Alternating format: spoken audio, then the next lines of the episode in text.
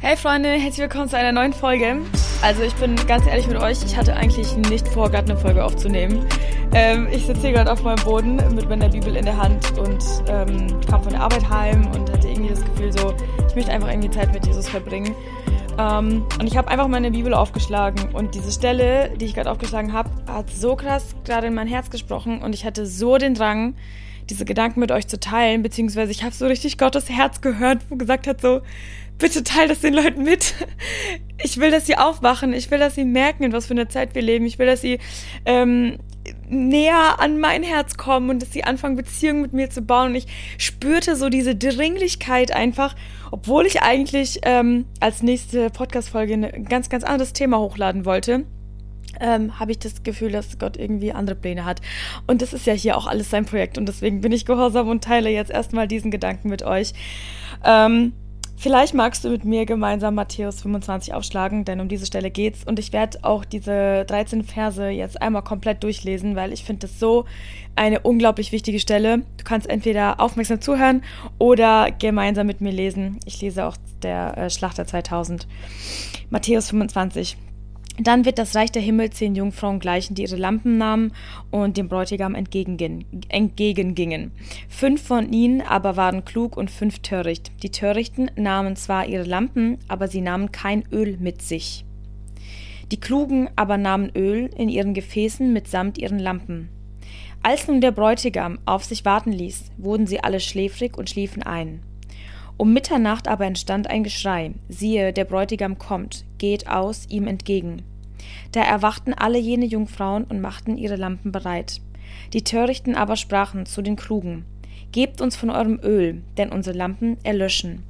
Aber die Klugen antworteten und sprachen, Nein, es würde nicht reichen für uns und für euch. Geht doch vielmehr hin zu den Händlern und kauft für euch selbst. Während sie aber hingingen, um zu kaufen, kam der Bräutigam. Und die bereit waren, gingen mit ihm hinein zur Hochzeit, und die Tür wurde verschlossen. Danach kamen auch die übrigen Jungfrauen und sagen, Herr, Herr, tue uns auf. Aber er antwortete und sprach, Wahrlich, ich sage euch, ich kenne euch nicht. Darum wacht, denn ihr wisst weder den Tag noch die Stunde, in welcher der Sohn des Menschen kommen wird. Oh, Leute, ich sag's euch, das hat so eine Dringlichkeit. Dieser Text könnte nicht aktueller sein als zu dieser heutigen Zeit. Ähm, ich habe das Gefühl, wir sind mit so vielen Dingen abgelenkt. Und das Interessante ist, hier geht es nicht um Gläubige und Ungläubige, okay? Hier geht es um Gläubige. Die sind, die sind alle gläubig, okay? Jungfrauen, das waren alles die gleichen Jungfrauen. Die einen hatten einfach nur Öl dabei und die anderen nicht.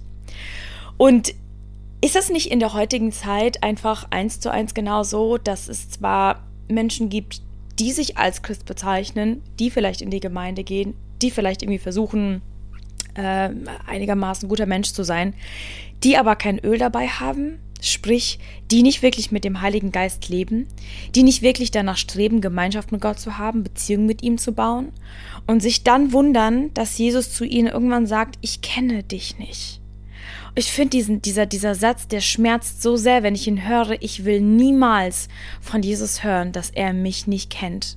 Und die Sache ist die, du kannst jemanden nur kennen, und das sage ich so oft, du kannst jemanden nur kennen, wenn du Gemeinschaft mit ihm hast. Du kannst jemanden nur kennen, wenn du ihn kennenlernst. Und das ist ein Prozess, das sind aktive Schritte, die du gehst, genau wie beim Dating oder in der Freundschaft oder in der Ehe. Das sind aktive Schritte, die du gehst, um diese Person kennenzulernen. Kennst du Jesus? Verbringst du aktiv Zeit mit ihm oder bezeichnest du dich einfach nur als ein Christen und hoffst dann auch in diese Hochzeit eingehen zu können? Und das ist jetzt nicht irgendwie eine, eine, eine Drohung oder irgendwie ein, ein schlechtes Gewissen machen, sondern ich möchte einfach dein Augenmerk darauf lenken, dass es einfach, die Zeit ist reif. Freunde, die Zeit ist reif und ich glaube, wir müssen uns entscheiden, auf welcher Seite wir stehen wollen. Wir müssen uns entscheiden, haben wir Öl dabei mit dem wir unsere Lampen anzünden können.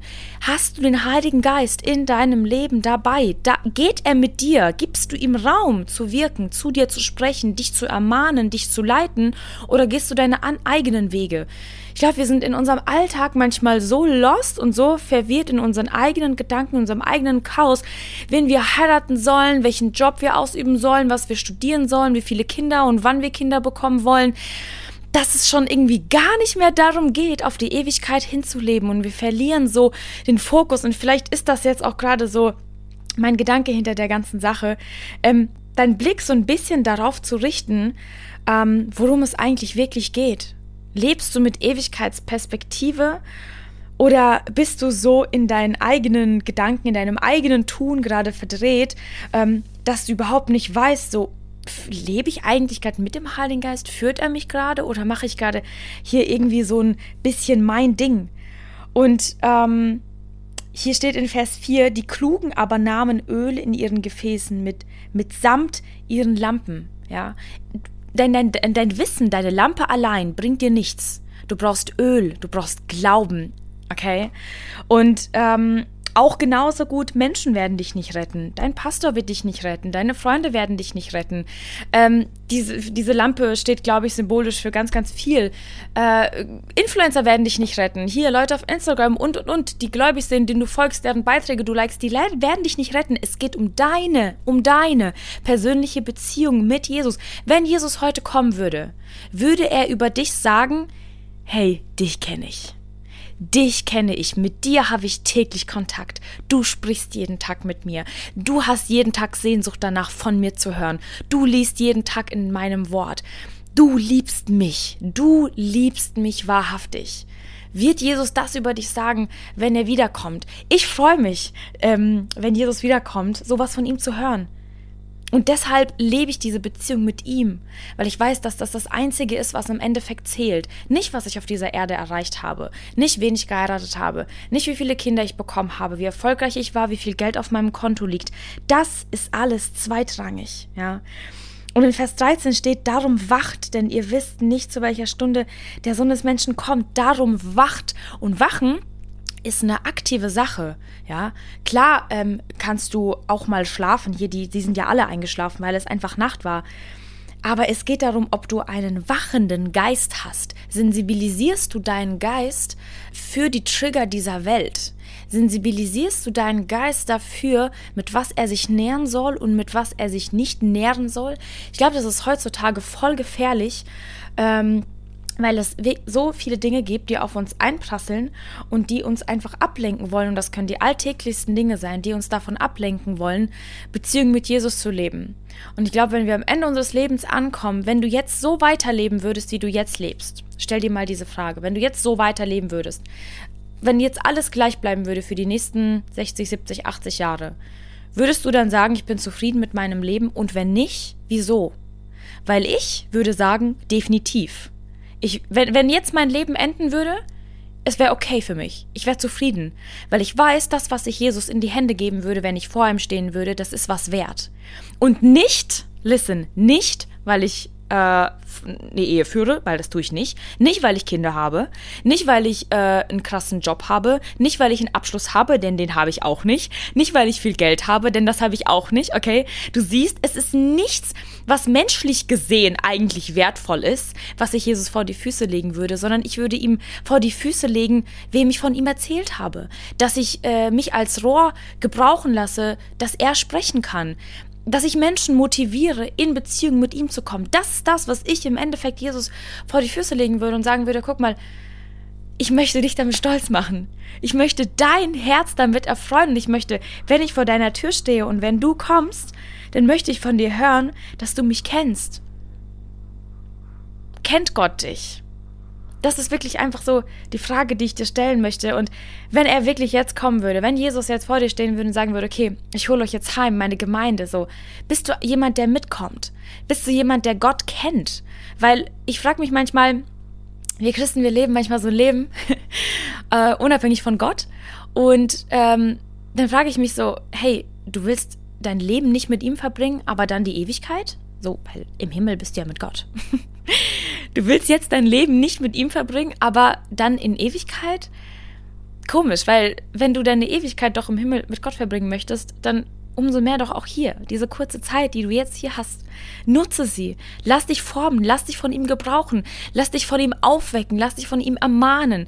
Es gibt wirklich nichts Schöneres, als Leben mit Gott zu leben. Wirklich, Freunde. Das erfüllt einen so unglaublich sehr und das gibt dir Sinn in deinem Leben. Nichts anderes macht dein Leben so wertvoll wie Gott in deinem Leben, wie Beziehung mit ihm. Nichts anderes wird dir mehr Frieden geben und nichts anderes wird dir eine größere Sicherheit geben, dass du in den Himmel kommst, wie wenn du jetzt Beziehung mit Jesus führst. Das Interessante, ich gebe euch mal ein Beispiel. Damals, ich bin ja schon äh, immer gläubig, ich glaube schon immer an Gott, ich bin christlich aufgewachsen. Das Interessante ist, dass ich damals Zeiten hatte in meinem Leben, in denen ich mir nicht sicher war, dass ich in den Himmel komme. Wieso? Weil ich Gott nicht kannte. Ich habe keine Beziehung mit ihm geführt. Ich war ein Sonntagschrist. Ich bin einfach, ich habe einfach an den Gott meiner Eltern geglaubt, so.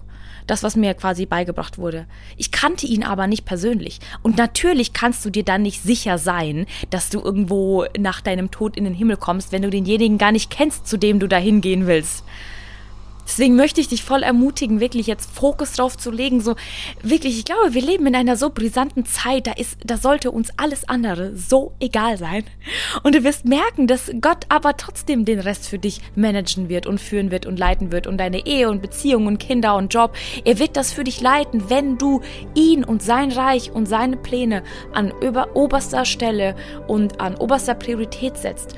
Und das soll dich jetzt vielleicht ein bisschen aufwecken und auch ermutigen. Und ich hoffe, dass du dir was davon mitnehmen konntest. Ich hoffe, dass das zu dir gesprochen hat. Und ich bin mir sicher, dass Gott mich nicht umsonst hier gerade äh, dazu animiert hat, ähm, mit euch diese Stelle zu teilen. Wenn du möchtest, liest das vielleicht einfach noch mal in Ruhe durch. Geh wirklich ins Gebet und sprech mit Gott und sag so, Gott, ich, ich, möchte, ich möchte mir dessen sicher sein, dass wenn du jetzt kommst, dass ich mit dir mitgehe.